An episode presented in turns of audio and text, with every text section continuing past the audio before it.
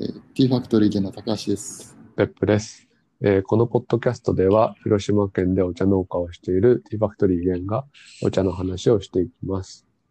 えー今日はお茶の育て方の一つで、えっ、と、まあ、一般的な化学肥料を使ったものと、まあ、有機にざっくり分けられるんですけど、その違いについて元気さんに聞いていこうかなと思います。はい、えー皆さんこんにちは。今日は昼からの収録ということで、うん。はい、あったくあったくなりましたね、だいぶ。高い。昨日に比べると今日は高い。そう。まあ、あの、そう、今日は一般的な農法と、えー有機栽培って言われる、まあ、いわゆるオーガニックって言われ言われるあの農法の違いをちょっとざっくり話したいと思ってます。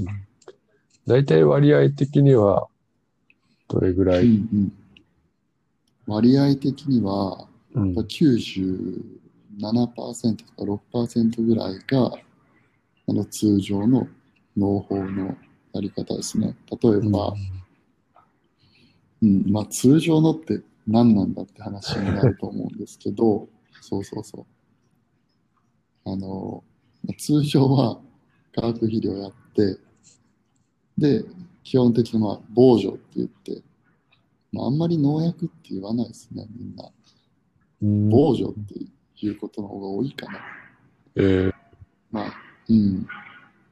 あの、まあ、防ぐに、えーっと、まあ、除草剤の除うんで防除っていうんですけど、その割合がまあ96か97%ぐらいうんありますね。そのうん、で残りの4%ぐらいは、まあ、この有機栽培でえーお茶を作ってる割合ですね。うんうん。そうなんですよ。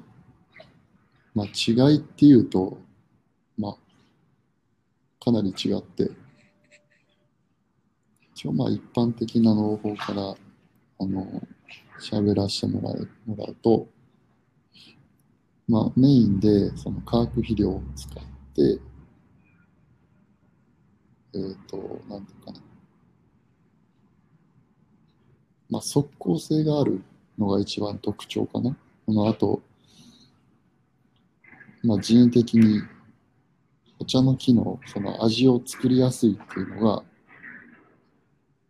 かなりメリットというかメリットですね。化学肥料の。人がまあ割とコントロールしやすい。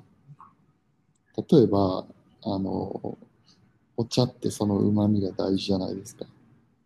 うん割とその、この旨味は、出汁みたいだねとかよく言われるんですけど、うんまあ、その出汁イコールいいお茶っていうのが、まあ、普通の、今一般的なお茶の考え方で、そのまあ出汁の元になるのが肥料なんですけど、うんそういうまあ旨味が出しやすいのはやっぱり化学肥料かなっていうのはあるですね。コントロールしやすい味が。うんあとは、まあ、もう一つはその収穫、うん収穫のタイミングとかっていうのも、あの、非化学肥料やることで、割とその、一気に収穫できるタイミングに芽を出したりとか、うんそういう、うん。まあ、品質の面でも収穫量の時期に、うん、時期としてもやっぱりコントロールしやすいうんのがすごい化学肥料のメリット。うんで、あと軽い？軽い。軽い。あの、有機肥料だと、例えばまあ、まあ、またちょっと後で応用言うんですけど、あの、いろんなものを混ぜて有機肥料の場合、本当に堆肥みたいな、堆肥っていう落ち葉とかうんと、いろいろ鶏粉とか、牛糞とかまあ混ぜたりして堆肥にするんですけど、それまあ重重いんですよ、めちゃくちゃ。うん。しんどい、それを畑に持っていくのってかなり、特に山あいとかだと。うん。まあ、それと比べて化学肥料って、あの、凝縮された、まあ、サプリメントみたいな感じで、うん。そう、あの、あの有機肥料にするともうバカでかくなるのに、化学肥料ってもうその10分の1みたいなうん。重さ。がまあ言ったらかなり救世主的な感じうん。ですね。うん。そう、それがまあ、あの一般的な、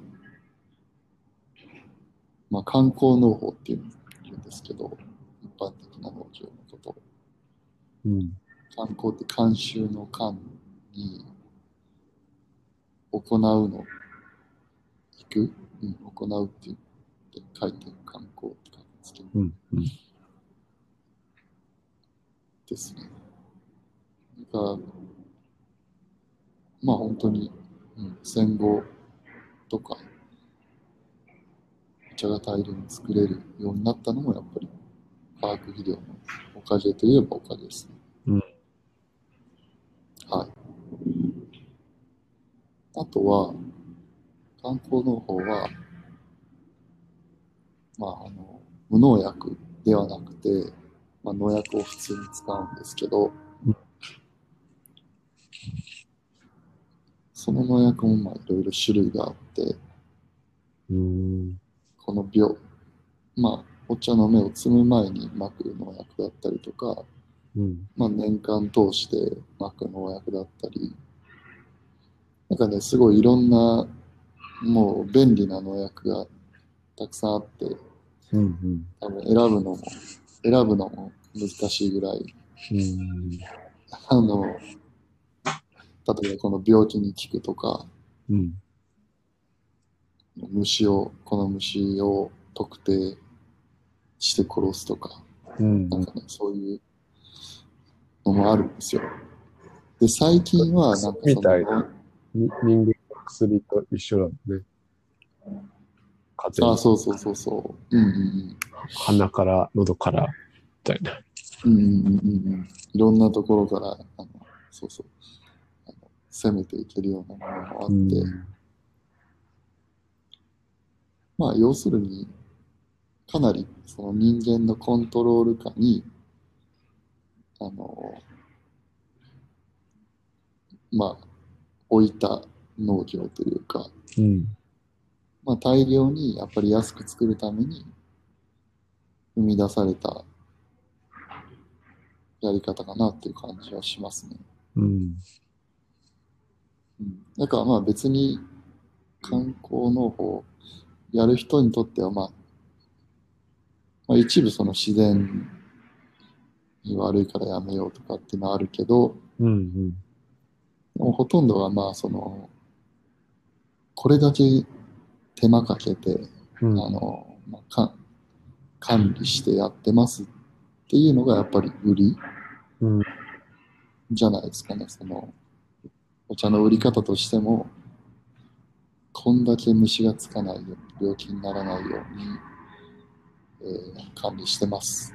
まあだから美味しい、安心安全なお茶を提供してますっていう、なるほど。そういうまあスタンスの人はまあ多いかなっていう感じがしますね。うん。まあそれはそれで全然、なんていうか、はい、そういう方もいらっしゃいます。はい。それ、はい。それがまあ、まず観光の方で、うん。次にまあ勇気なんですけど、うん。勇気もね、かなりなんか、いろいろ、ちょっとなんか分かりにくい部分があって、うん、あの、まあ、英語だったらオーガニックうん。で割と分かりやすいかもしれないんですけど、有機農法っていうのは、まあ、主にその化学肥料を使わないんですよね。うん。で、じゃあそのために何をやるかっていうと、まあ、化学肥料の代わりになるような肥料、うん。例えば、あの、鶏粉だったり、牛糞だったり、うん。まあ、菜種かすだったり、まあ、その絞りかす、いろんなうん。うん。とか、まあ、要するに、まあ、その循環させるっていう、そのゴミとして捨てられてたものを、まあ、再利用して、また畑に戻していくっていう。考え方は、まあ、あるかなっていうのは。感じるし、まあ、実際使う肥料とかも、そういう動物性のものとかも使うし、まあ、中にはその植物性の肥料しか使えませんっていう人もいる。うん。うん、ビーガンなお茶なんだ。そう。それはまあなぜかというと、まあやっぱりその有機肥料って言っても、その例えば、あのすごい抗生物質食べて育ったような豚とか、うんまあ、牛。うんうん。とかから排出されるやっぱり糞って絶対そういう成分あるしうん。それをまくのに抵抗があるっていう人も結構いる。ど。より健康志向な。そうそうそう、えーうん、でも確か有機ジャスのあの認証をもらうのに関して言うと別にそこまでは規定されてなかったと思うな。どうだろうちょっと。うん前の話だったらちょっとわからんあの。うんちょっと変わったかもしれんけどうんうん。なるほど。そこまではなんか言ってなかった。まあ、それをすればもうなんか、本当に誰も有機農の農法とか、有機栽培できなくなるみたいな。うん。勇気でもそういうビーガン的な育て方する人は少ないんだね。そう。うん、かなり少ないし、やっぱり有機ジャス取るのにも年間何十万もいるし、うん。まあ、そうなった場合に、その、あの、まあ、やっぱりビジネスっぽくなってしまう。うん。うん、割と。そうそうそう。ですね。あまあ、有機、そう、有機栽培は、割とそういう問題もある。じゃああるっていううん。感じはします。勇気だけど、うん、実はちょっと怪しいみたいな。うん、有機だけど、まあ、グレーゾーンは割と結構あるかなっていう、これを使ったらダメとかいいとかっていうのは、うん、割と曖昧で。ただ、うん、ただまあ、その、まあ、化学肥料は使ってないし、あと農薬もあのやってない。うん。その科学的にこう合成されたような農薬は使ってなくて、ただまあ天然の農薬とかは割とあの使ったりとか、うん。使っても OK っていうのは、うんボルドーっていう、うん、ボルドーっていう、あの、まあよくブドウとかに使ったりする農薬とかも別に使ってもいいし、うん。うん、なるほど。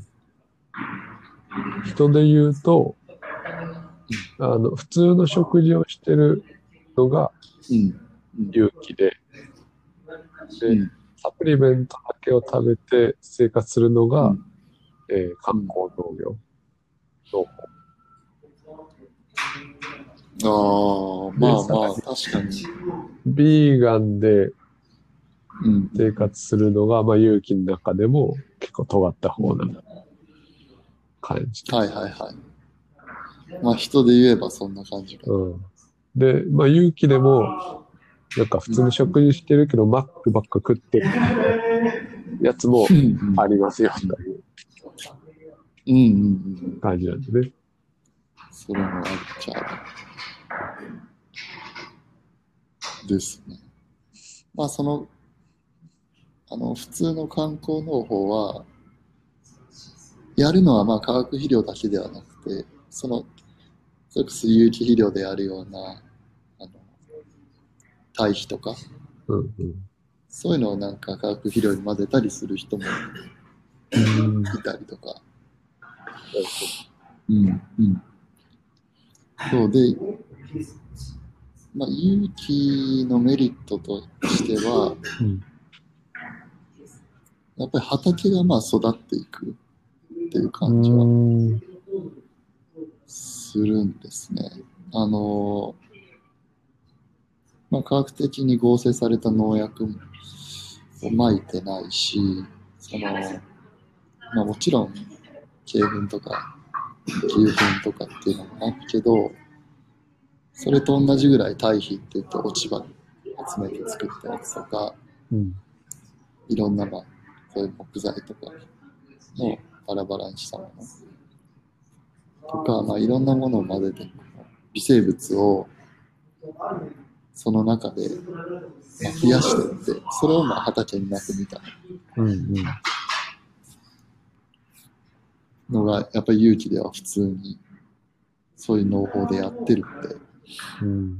だから畑の中の微生物はすごいあの増えるし豊かになるし、うん。うん、あと味のやっぱフレーバーとかも割と有機の方がやっぱ生物が多様にいるっていうことでちょっと深みがある気はすえる、ー、うん、なるほどね。ただその分すごいコントロールしにくい。うん。あのこういうタイミングで摘みたいけどなかなか芽が出てこないなとか。うんうん。まあ、本当にあったかくなれば土の中の微生物が活性化して芽は出てくるけどでそのタイミングとかっていうのはすごいやっぱり熟練した経験がないと勇気はやっぱり難しい。うんそっか。うん自然をよく観察しながらうん収穫しないといけないのね。うんうん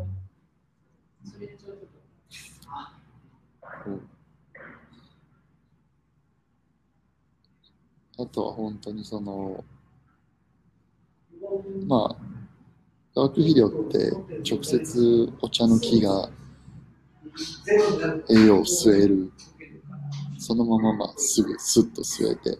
うん有機の場合はまずいっぺんど土の中の微生物を介してそれからあの微生物が有機物を無機無機物にして無機質なものにしてお茶の木からに手渡すみたいうん。なのがあって時間差は結構ある。その微生物を返すこと、なるほど。うん、そういう意味合いでやっぱり読みにくい、うん、っていうのはあるっすね。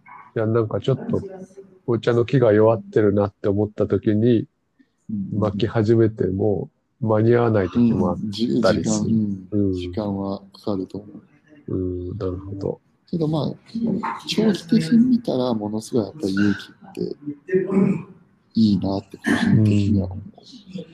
土が良くなるからどん。、そうそうそうそう。うん、どんどんね、やっぱり化学肥料のやると、土がどんどん痩せてって、うんその土が痩せてくって表現するけど、どう、うんどうなってるの？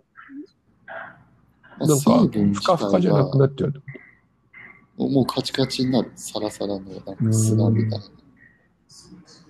でもそれはやっぱりあの土がふかふかな理由って、土の中にはそのミミズとうんうん。とかって結構土食べて、その糞をして、で、土の暖流構造っていう作ってくれるんだけど、ミミズがまあ、いなくなる耕してるんだねうんうん。うんとか、他の微生物もいいなくなって、それでだんだんその砂漠化に近づいてくるうん。土自体が。うん。うん、本当に。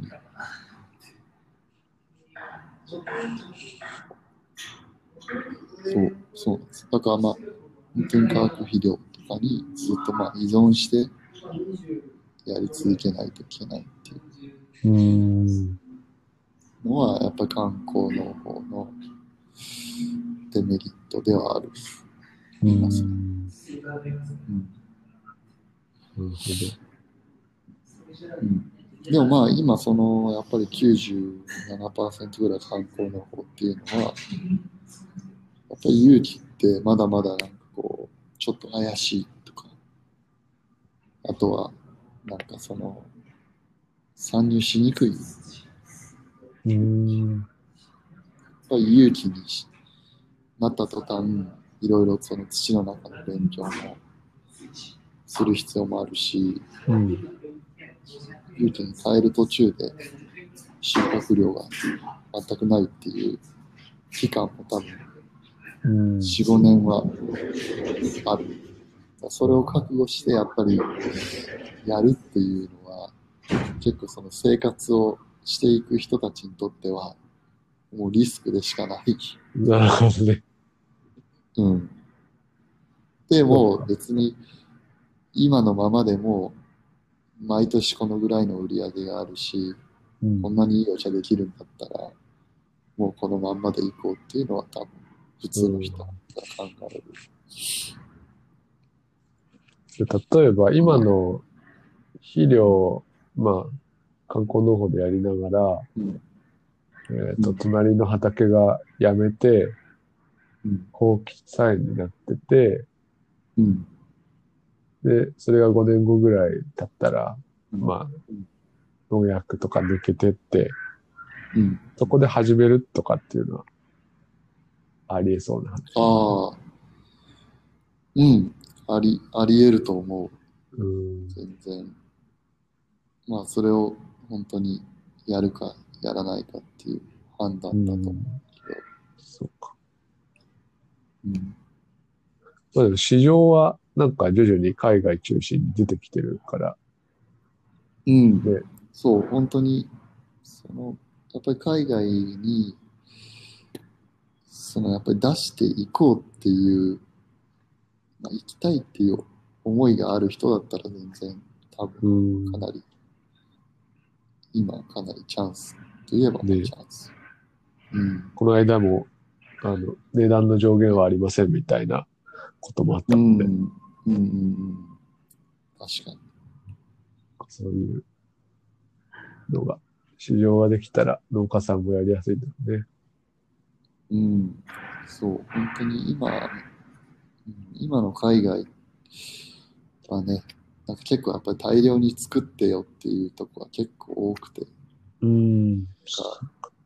それがなんかもっと個人レベルでもう何キロでもいいから、例えば、ね、もう1キロ、2キロでもいいからうん。送ってよみたいな、そういうなんかこう海外とのつながりができれば、確かに。やっぱりももっとみんなやりやすいというか、で結構ね、うん100キロ単位で送ってとかね、あるんですよ、普通に海外の場合は。まあ輸出のコストはかかったりするんだろうね。そうそうそう。うん。っていう。あなるほど。まあ、はいはい。じゃあ今日は、えー、普通の育て方のお茶と、有機のお茶の育て方の話でした。またもうちょっと今度深掘ってみたいね、これは。うんうんうん。まだまだ話せそう。ね。はい。じゃあ今日はこんな感じで。はい。はい、ありがとうございました。はいはい